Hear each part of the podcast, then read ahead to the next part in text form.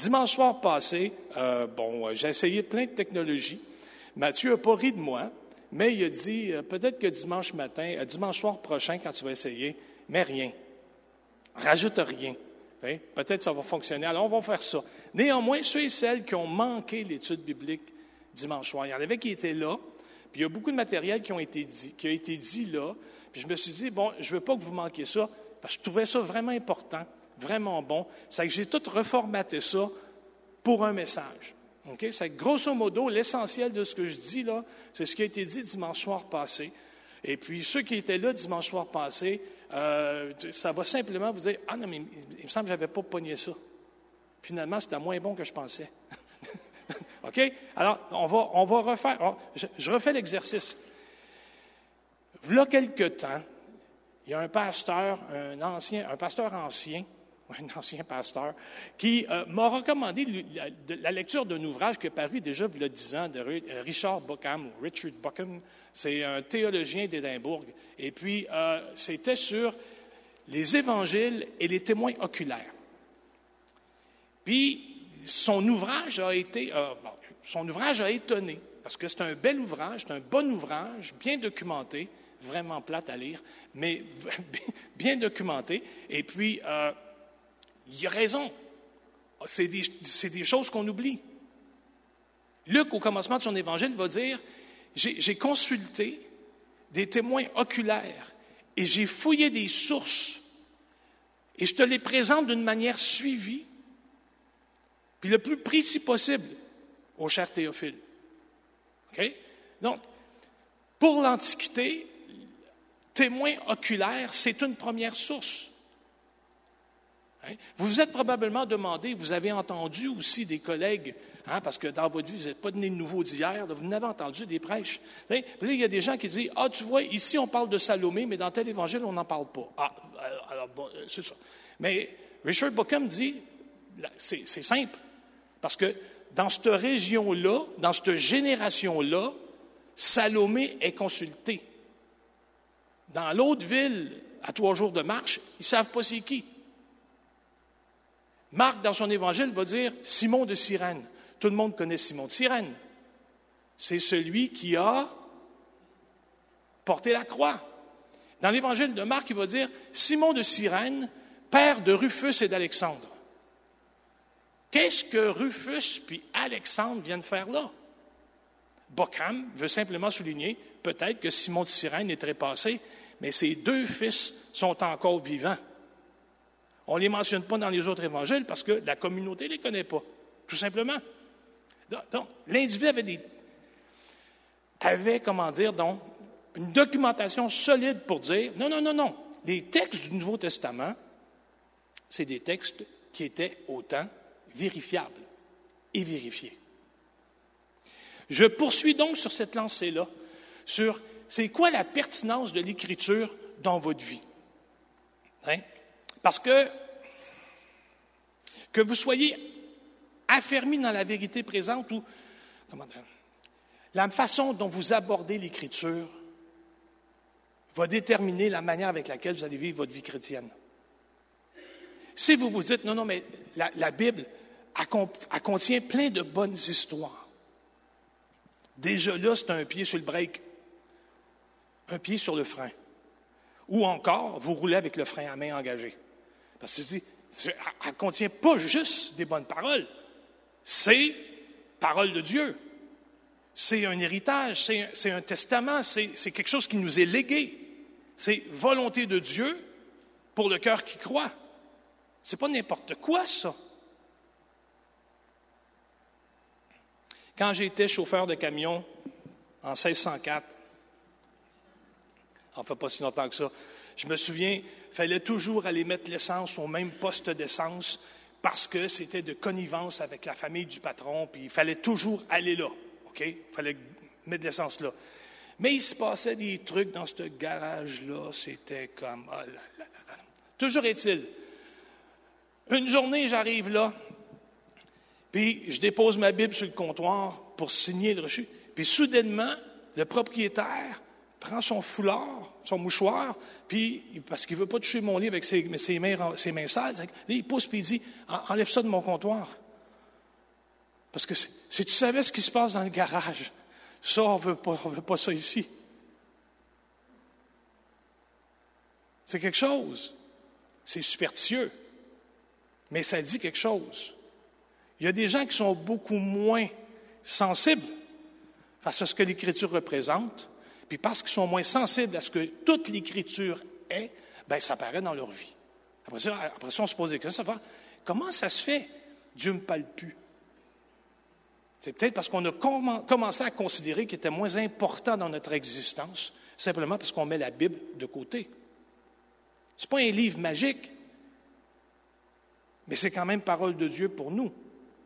Jésus est la parole exaltée, vivante. C'est lui qui éternellement demeure parole de Dieu.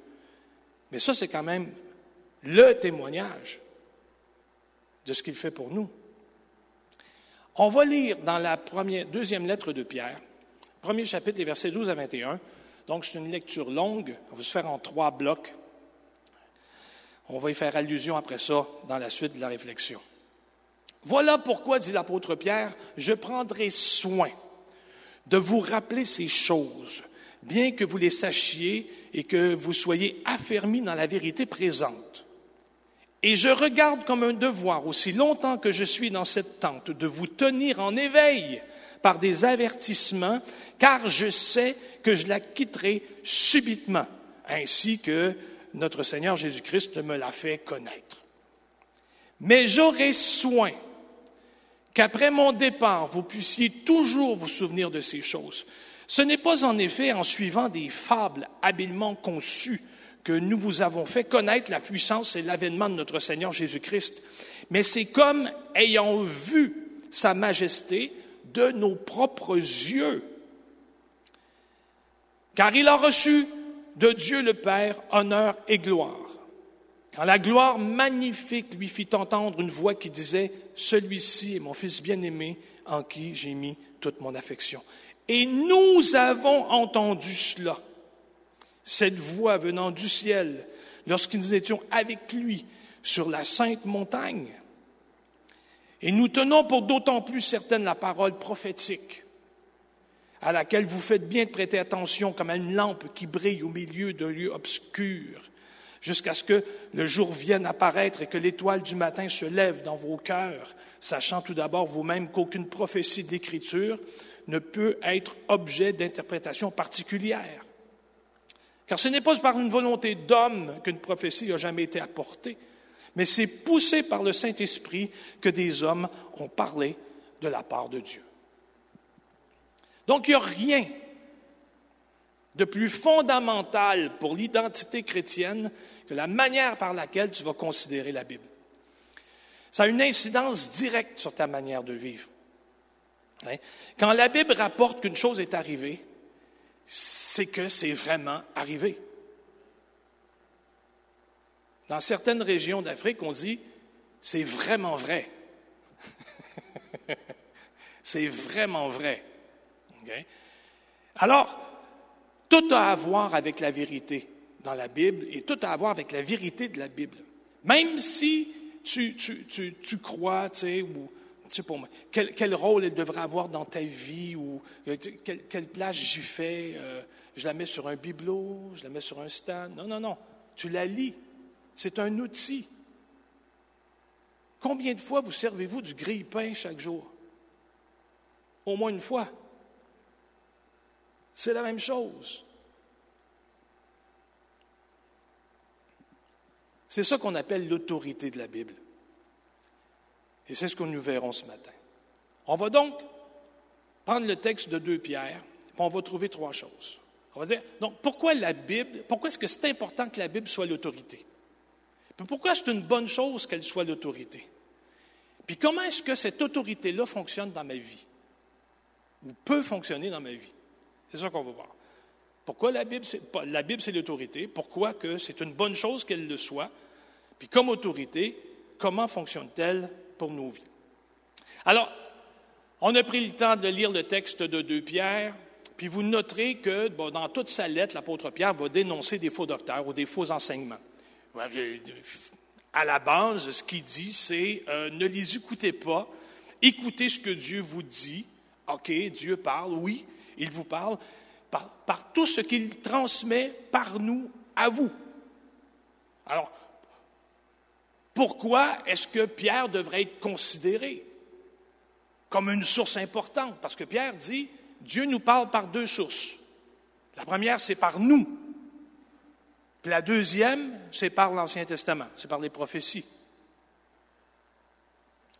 Ce n'est pas en suivant des fables habilement conçues que nous vous avons fait connaître la puissance de l'avènement de notre Seigneur, mais nous avons été témoins oculaires de sa grandeur.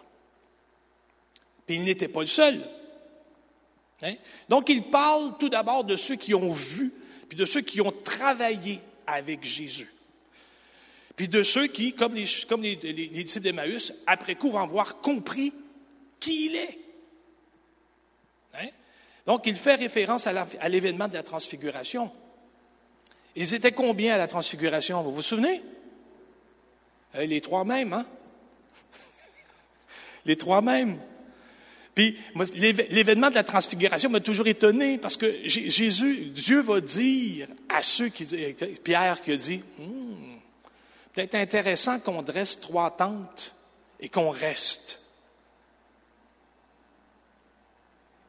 Imaginez-vous le contraste dans l'Ancien Testament, quand Dieu a manifesté sa gloire par des tremblements de terre, par des éclairs, par une montagne fumante, le peuple a eu comme réflexe de dire à Moïse, oh, oh, oh vas-y toi, tu nous diras après.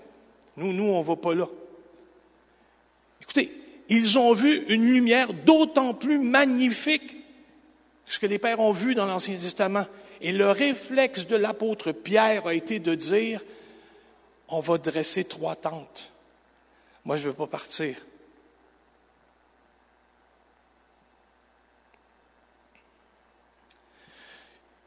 Ils sont redescendus, puis Jésus dit, ne dites à personne ce que vous avez vu. Imaginez maintenant trois hommes marchant au milieu des neuf autres. Puis à chaque fois que quelqu'un a un doute, eux autres sont comme Dis pas un mot, arrête là. Non, non, non, arrête. Je ne peux pas t'en parler tout de suite. Mais imaginez, en dedans, comment ça devait. Ah, en tout cas, je trouve ça extraordinaire. C'est vraiment bon. Alors, Pierre a été témoin de la transfiguration. Pas pour rien que Jean, dans son, dans son prologue, dans son introduction, va dire on a vu gloire sur gloire, gloire, grâce sur grâce. On a vu l'inimaginable. Alors, Pierre va parler de gens qui sont les auteurs du Nouveau Testament. Pensez à Paul, pensez à l'apôtre Jean, pensez à, ceux qui ont vu Jésus ou à ceux qui, comme Luc, n'ayant pas vu Jésus, ont interrogé les gens qui l'avaient vu, les gens qui l'ont côtoyé, ceux qui avaient reçu de lui des miracles et des guérisons. Je sais que Pierre ne dit pas exactement la même chose que Luc dans son, dans l'introduction au début de son évangile, mais il tape sur le même clou en disant, on ne vous présente pas des fables habilement conçues. Non, non. D'ailleurs, la majorité d'entre nous, on n'a aucun diplôme en lettres. Nous ne sommes pas des gens de la littérature, nous, nous ne sommes même pas des gens de parole, mais il nous a transformés pour devenir ses témoins. Il frappe sur le même clou.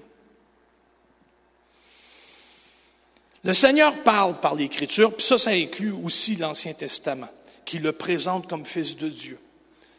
C'est de cette manière-là que Jésus a interprété tout l'Ancien Testament aux disciples d'Emmaüs. Les versets 19 et 21 vont dire, le témoignage prophétique, c'est vrai. La fiabilité du message des prophètes de l'Ancien Testament se vérifie dans la vie de Jésus, dans sa mort et dans sa résurrection. Bon, j'ai fait le test dimanche soir passé, ça n'a pas connu un franc succès, je le refais. Y en a-tu ici qui sont avides de romans ou qui lisent des romans? Merci à vous deux.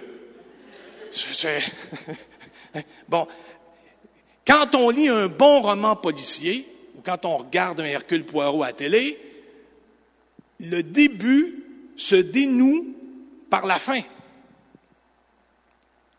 On, dit, ben oui, regardons ça. Ben, exactement comme ça. Toutes les paroles de l'Ancien Testament parlaient de Jésus. Parlaient de qui? De l'homme à venir, du sauveur à venir. Il va, il va ressembler à quoi? Aucune idée. Jusqu'à ce que le Fils vienne. Mais comme on n'en avait pas idée à l'époque, on n'en a pas plus là. Jusqu'à ce que la révélation se fasse en Jésus. Restez à Jérusalem jusqu'à ce que vous receviez ce que le Père a promis. Restez là. Puis le Saint-Esprit, lui, va vous enseigner tout ce que je vous ai dit. Il va vous le rappeler. Et qu'est-ce qui est arrivé? Eh oui, leur mâchoire est tombée. C'était lui. Les disciples d'Emmaüs vont dire, notre cœur ne brûlait-il pas au-dedans de nous alors qu'il nous parlait, qu'il nous expliquait que dans l'Ancien Testament, c'était lui. Pas des parties de l'Ancien Testament, tout l'Ancien Testament, c'est lui. Nous, nous, on dit, ah, ça c'est une prophétie messianique. Ah non, ça c'est un psaume messianique. Jésus dit, toute l'Écriture parle de moi. Pas un seul trait de lettre, pas même un iota disparaîtra. C'était la place qu'avait l'Écriture dans son cœur.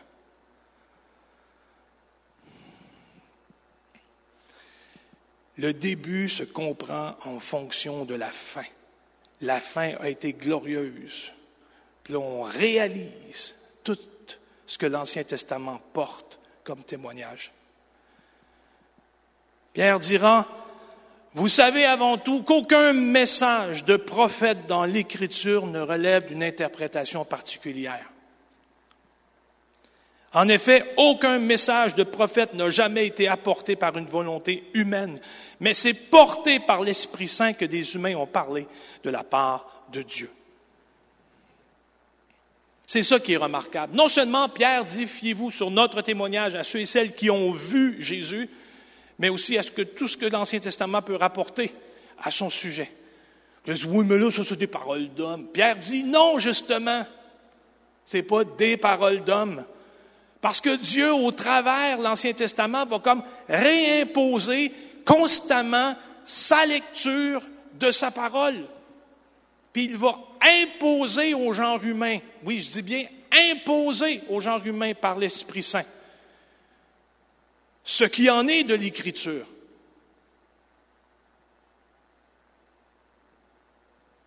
Les disciples d'Emmaüs vont avoir dit, à Jésus avant qu'il ne se dévoile, on espérait que c'était lui. On espérait que ce serait lui qui libérerait Israël du joug romain. On espérait que ce serait lui qui amènerait la lumière. Puis il est mort. Ah, c'est vrai, des femmes ont rapporté l'avoir vu vivant, mais là, on croit quoi là? Puis là, Jésus va comme donner à leur cœur, c'est quoi l'œuvre qu'il voulait faire, puis l'œuvre qu'il fait? Jésus est celui qui amène la libération, la liberté. C'est lui qui délivre, mais pas des Romains. Il ne délivre pas qu'Israël. Il délivre le monde du joug du péché. Oui, il délivre le monde du jour. Puis les disciples d'Emmaüs sont même pas encore là. Pour eux autres, ils ont une lecture, une interprétation de ce qui aurait pu se passer. Puis Jésus leur dit, eh boy, hein? les lunetiers ne sont pas encore inventés à l'époque, ne sont pas capables de voir plus loin. Puis souvent de fois, dans notre lecture, on limite Dieu. Puis Dieu va constamment, par une communion avec lui, par son Saint-Esprit, ouvrir nos yeux, beaucoup plus large, beaucoup plus grand, pour qu'on voit. C'est le monde qu'il vient libérer. Quand ils vont avoir compris ça, les disciples, illuminés de cette sagesse-là, savez-vous ce qu'ils vont faire? Ils vont rester à Jérusalem jusqu'à ce qu'il y ait une persécution. Là, ils sont obligés de partir. C'est le début de la mission. Dieu est dans l'affaire. Dieu est dans la barque. Il ne laisse pas les hommes interpréter puis imaginer. Non, non, non. Il y a une interprétation qui s'impose. Et c'est toujours celle qui va valoriser l'œuvre expiatoire de notre Seigneur Jésus-Christ. C'est toujours celle qui va valoriser l'apport du Saint-Esprit dans cette œuvre à salut, puis dans la construction, puis dans la bâtisse qu'est son Église. Aujourd'hui, notre monde, notre culture vont considérer la, Bible comme, toute bonne. On dit, oh, mais c'est cute, ça, c'est, écoute, il y, a des, images, puis il y a de la sagesse dans cette affaire-là. Tu sais, c'est, comme les écrits de Corneille. Non, pas Corneille, le centenier romain dans livre des Actes, mais Corneille, celui qui écrit les pièces de théâtre. C'est comme le Cid. C'est comme, Shakespeare, Molière. C'est comme, écoute, il y a des romans dans ça. Puis d'ailleurs, c'est prouvé, Shakespeare s'est inspiré de ça, de la Bible. Hein. Il écrit des histoires à partir des histoires. C'est comme, voyons donc. Pierre va dire non. La Bible ne contient pas beaucoup de sagesse. Bien qu'elle ait été écrite par des hommes, son interprétation a toujours été sous le parapluie, sous l'égide, sous l'autorité de l'Esprit Saint. C'est sûr que c'était des hommes. Leur humanité transpérait partout dans ce texte-là, mais pas leur interprétation de l'événement de Jésus. Ils avaient leur lecture, et la Bible est suffisamment honnête pour nous montrer quelle lecture ils avaient et comment ils, prenaient le champ. C'est Dieu qui l'a exalté et qui l'a fait fils de l'homme. C'est Dieu qui glorifie.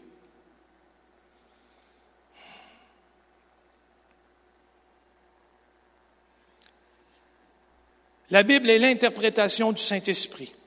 Elle est la déclaration de Dieu sur l'événement Jésus. Et Jésus va même soutenir cette idée-là, que toute la Bible parle de lui, qu'elle est autorité. Hein? En Matthieu, Matthieu 19, 4, pas besoin de tourner, je vous donne la référence. Jésus parle de mariage, puis il va citer Genèse 2, 24. Genèse 24, c'est l'homme quittera son père et sa mère et s'attachera à sa femme. Là, vous allez ah, OK, non, mais on connaît le texte. On connaît ça. Oui. Dans le récit de la Genèse, c'est pas compliqué. Le narrateur intervient, celui qui écrit, puis là, il va dire Dieu a dit. Puis là, il met, entre guillemets, ce que Dieu dit.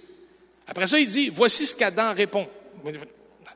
Puis là, le narrateur intervient, et c'est lui qui dit et comme on le sait, l'homme quittera son père et sa mère et s'attachera à une seule femme et les deux deviendront une seule chair. Donc, c'est un commentaire éditorial. Et Jésus dit, ce commentaire éditorial-là, c'est autorité.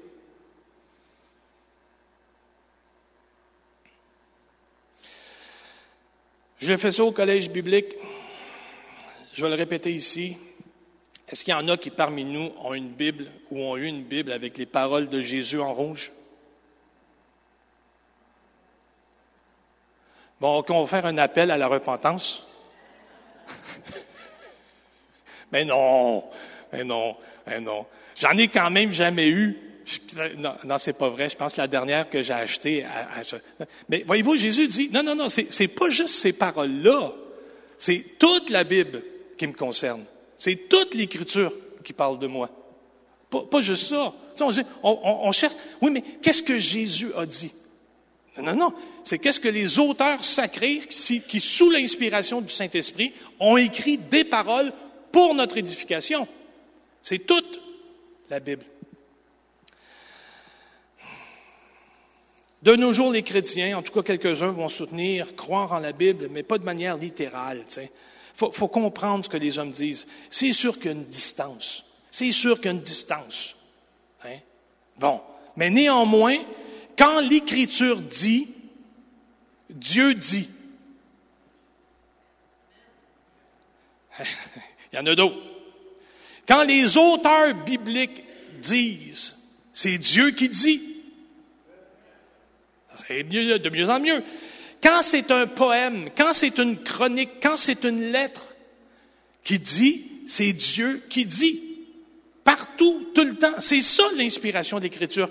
Si tu confesses Jésus et que tu le suis, tu dois accepter l'autorité de l'Écriture. C'est. Tu t'en sors pas. Alors pourquoi c'est une bonne chose? Les deux autres points sont plutôt courts. Pourquoi c'est une bonne chose? Moi, je suis un homme de mon temps. Là, je vais demander à ma fille de ne pas rire. Je suis un homme de mon temps, OK? Puis, dans mon temps, on soutient que tu ne peux pas laisser les autres te dire quoi faire. OK? Pourquoi? Parce que tu es brillant, tu es beau, tu es bon, tu es capable, tu le sais. Euh, tu n'as plus besoin de bibliothèque, tu as Internet. tu peux t'informer pour toi-même. C'est donc toi qui deviens l'autorité sur ta vie. Hein? C'était vrai dans le passé, puis c'est encore vrai aussi. Il, y a, des, gens qui vont dire, non, non, je décide pour moi-même. Il est temps que je pense à moi, parce que je le mérite bien. Ah, il a volé. OK? Dans certaines parties du monde, le centre de gravité, c'est pas eux autres. C'est tout ce qui est à l'extérieur. Les, gens vont être dirigés par leur religion, par leur tradition, par la famille. C'est la famille qui va décider. Puis là, vous allez dire, ben non, non, pas ici.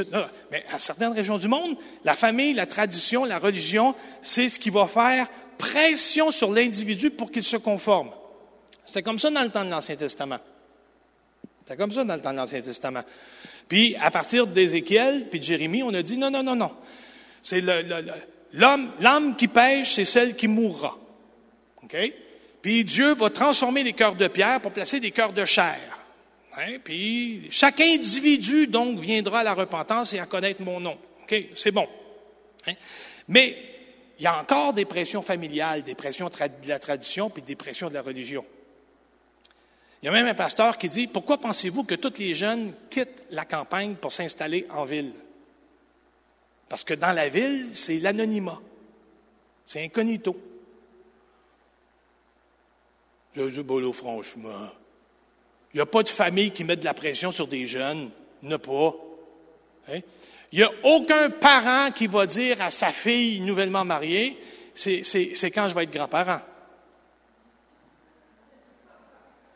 Il n'y a aucun parent au monde qui va dire à son petit célibataire de 45 ans, tu n'as pas trouvé de blonde? Tu es encore tout seul? Non, on ne met, pas de pression, on veut juste s'enquérir, on veut juste. C'est ça. Hein? Alors, soudainement, ici, on se dit, je décide pour moi-même. Non seulement pour ma vie, mais aussi pour ma vie spirituelle. C'est pour ça que les versets 17 à 19 deviennent comme précieux dans le texte de Pierre, parce qu'il dit, ce que nous vous disons, ce que les prophètes de l'Ancien Testament vous disent sur votre vie, par l'Écriture, sur Dieu, pour vous, deviennent comme une lumière, comme un phare dans la nuit, dissipant vos ténèbres. Vous vous pensez autonome, vous ne l'êtes pas. On est toujours esclave de ce qui triomphe de soi. On est toujours sous l'influence de quelqu'un ou de quelque chose d'autre. Puis quand c'est le péché, ben vous n'avez pas le choix parce qu'il ne vous en donne pas. C'est en Dieu, par Jésus, que vous avez un choix restauré de dire oui pour finalement marcher libre d'accepter son joug qui est doux et léger pour ta vie. Tu n'es pas en contrôle. Tu n'es pas en contrôle de tes émotions. Tu ne peux pas gérer ta vie parce que tu as de la misère à gérer ton cœur. Il y avait un pasteur qui disait demandez à n'importe quel jeune de 15 ans hein, de donner une opinion sur ce qu'il était à 7 ans. Puis il va vous le dire j'étais épais, j'avais 7 ans. Demandez à quelqu'un de 30 ans de revisiter son adolescence, puis il va dire oh, J'étais idiot. Les idées que j'ai soutenues. Demandez à quelqu'un de 50 ans d'avoir une réflexion sur lui à 30 ans, il va dire ah, les décisions que j'ai prises à cette époque-là, mon homme, incroyable. La mode que j'ai suivie à cette époque-là. Hein? Moi, je me souviens des imperméables avec épaulettes la coupe champignon et la moustache. C'est horrible. C'est horrible. On a toujours une piètre opinion de la sagesse qu'on avait à cette époque-là. Ça veut dire qu'ici, présentement, si on avait 50 fois notre âge, puis qu'on regardait nos vies, on dirait Ah oh non, j'étais un nono. On, on a de la misère à gérer notre cœur. Comment voulez-vous qu'on gère notre destinée?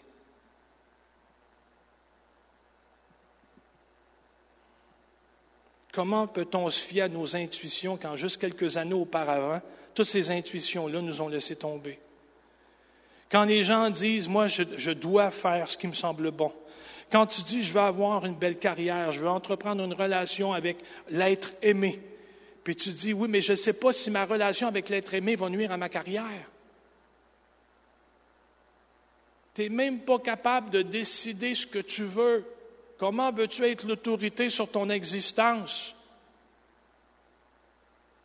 Ce n'est pas la tradition, ce n'est pas la famille, ce n'est pas la religion.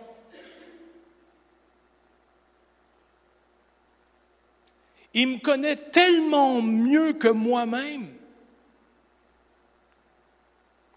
Tu dois vivre pour quelque chose. Tu as besoin d'être validé par quelqu'un.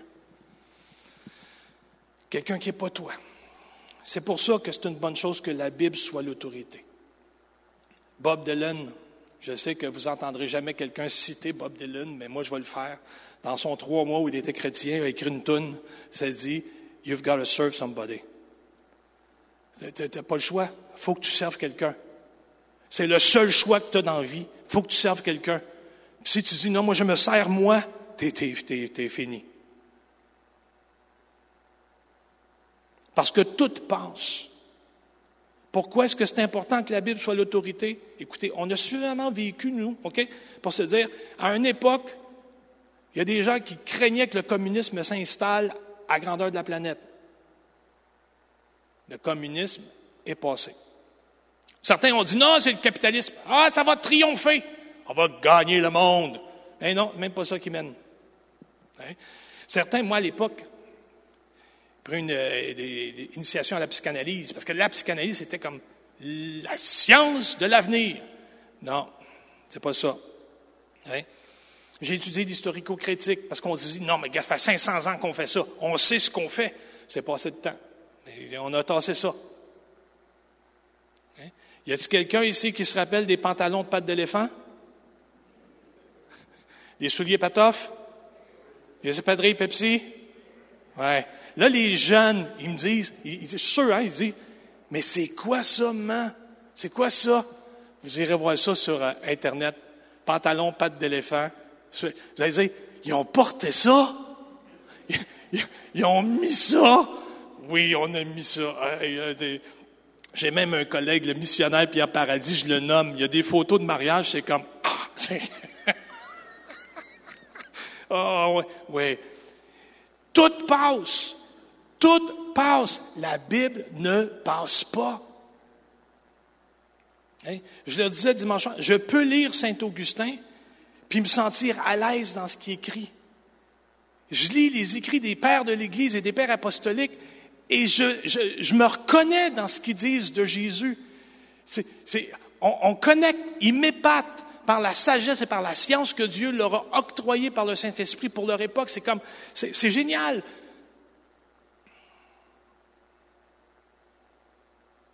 Tout est de passage. Mais seule la Bible te rend libre intellectuellement. C'est la sagesse de Dieu qui est grande. Hein? La, preuve que vous ne décidez jamais par vous-même. Hein? Combien parmi nous ont un véhicule automobile? Oui. Puis là, c'est, c'est, pas vous autres qui décidez quand vous mettez de l'essence dedans. Quand la lumière sonne rouge, là, puis tu dis, non, ça ne m'intéresse pas. J'ai hâte de voir où tu vas aller. Hein? Si tu dis, non, moi je préfère être écologique, puis je vais mettre de l'huile à patate dans mon moteur. J'ai hâte de voir les résultats. Non, non, vous prenez le manuel du propriétaire, puis vous suivez les indications qui sont là.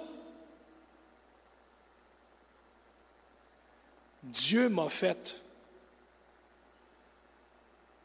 Je serais vraiment idiot de ne pas plonger mes regards dans une sagesse infinie pour savoir ce que pour moi.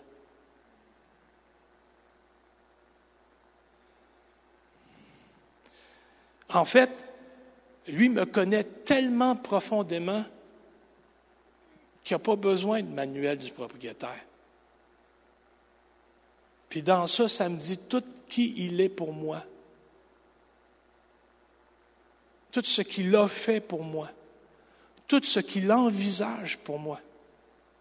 C'est écrit dans ça. La Bible ne parle pas seulement de gouvernement, mais aussi de communion.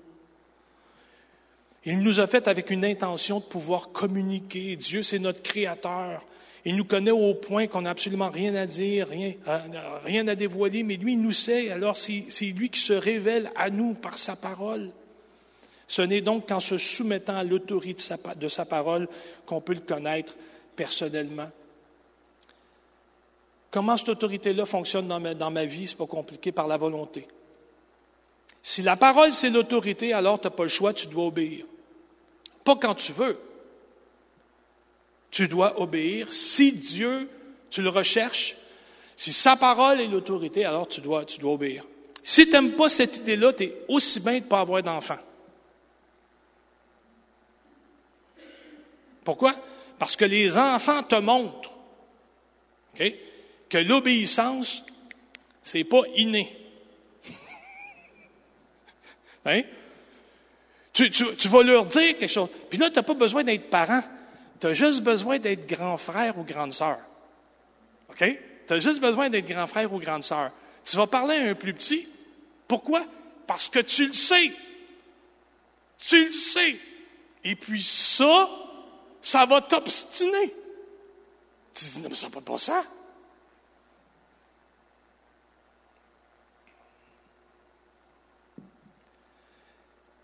alors tu exerces l'autorité parentale, exerces l'autorité fraternelle hein, sur, ton, frère, sur ta petite sœur. Imaginez, la sagesse qui te sépare de ton petit est encore plus infime que la, que la sagesse qui te sépare de ton Dieu qui est mort pour toi. C'est quand il te demande quelque chose, quand il te présente quelque chose, quand il te propose quelque chose. Penses-tu vraiment qu'il n'a pas réfléchi à ça avant?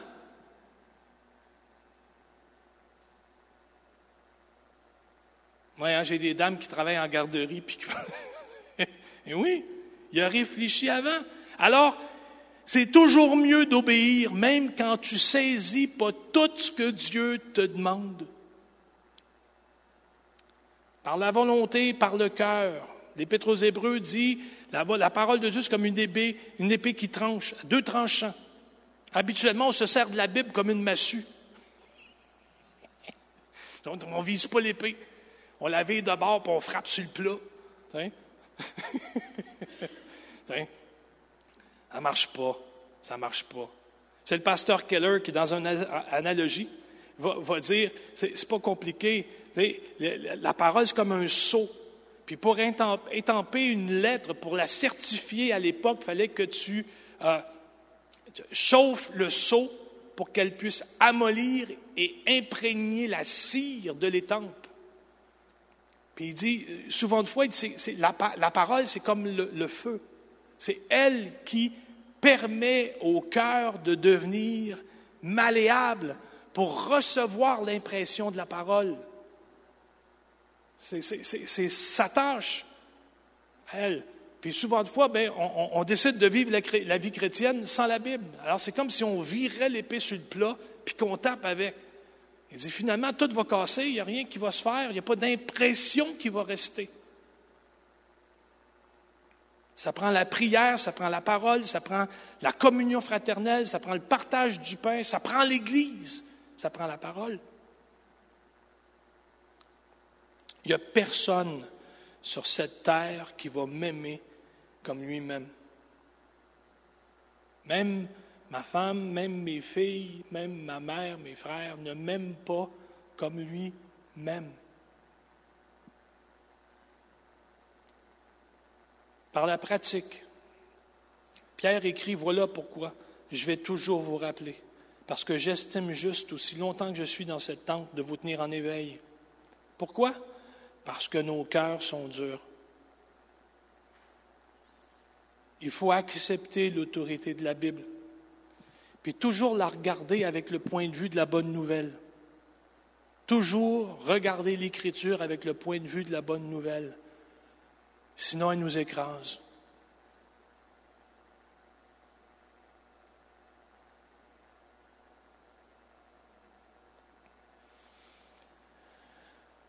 Professeur de littérature, l'image n'est pas de moi, c'est toujours du pasteur Timothy Keller. Mais il dit, un professeur de littérature a demandé à ses étudiants, que pensez-vous du sermon sur la montagne? Tout le monde a dit, oh, fine, non, mais gars, euh, c'est, tu sais, veut dire, c'est full cool, c'est euh, bon. Elle dit, OK, en français. Elle leur a dit, non, mais c'est quoi le sermon sur la montagne? On dit, c'est, c'est des maximes, c'est de la sagesse, c'est, quelque chose de puissant, c'est ce qui aide l'être humain. Elle dit, OK, comme devoir cette semaine, vous allez me lire le sermon sur la montagne. Lire vraiment le sermon sur la montagne, puis vous me faites une petite, hein, un, résumé de, ce que vous pensez. Trois pages. Hein, l'éducation chrétienne, es-tu là? Toujours est-il. les étudiants ont lu, puis dans les rapports, ça dit comme, mais c'est quoi ça? C'est inatteignable aimer son ennemi, puis donner son manteau. C'est, voyons c'est de la scrap. Frapper sur une joue, tendre l'autre. Mais c'est, donc, c'est complètement ridicule. Puis là, ben, c'est ça, la, majorité des gens ont dit, c'est, c'est inhumain. C'est pas faisable. C'est un idéal que j'atteindrai jamais. Je comprends pas pourquoi Jésus dit ça.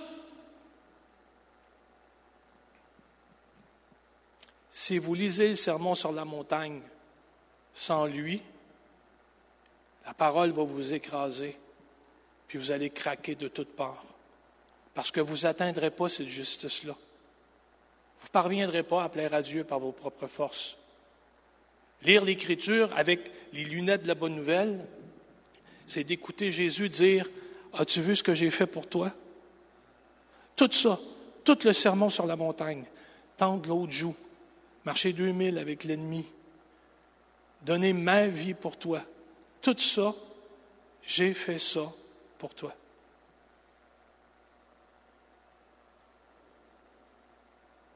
À chaque fois qu'on lit l'Écriture et qu'elle nous confronte ou qu'elle nous transperce, on se réfugie à Golgotha, puis on dit, oh Seigneur, ta justice.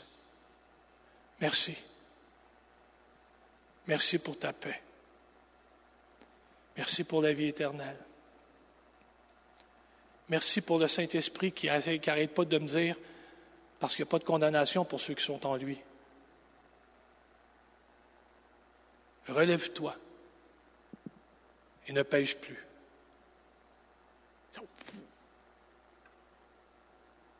Levons-nous.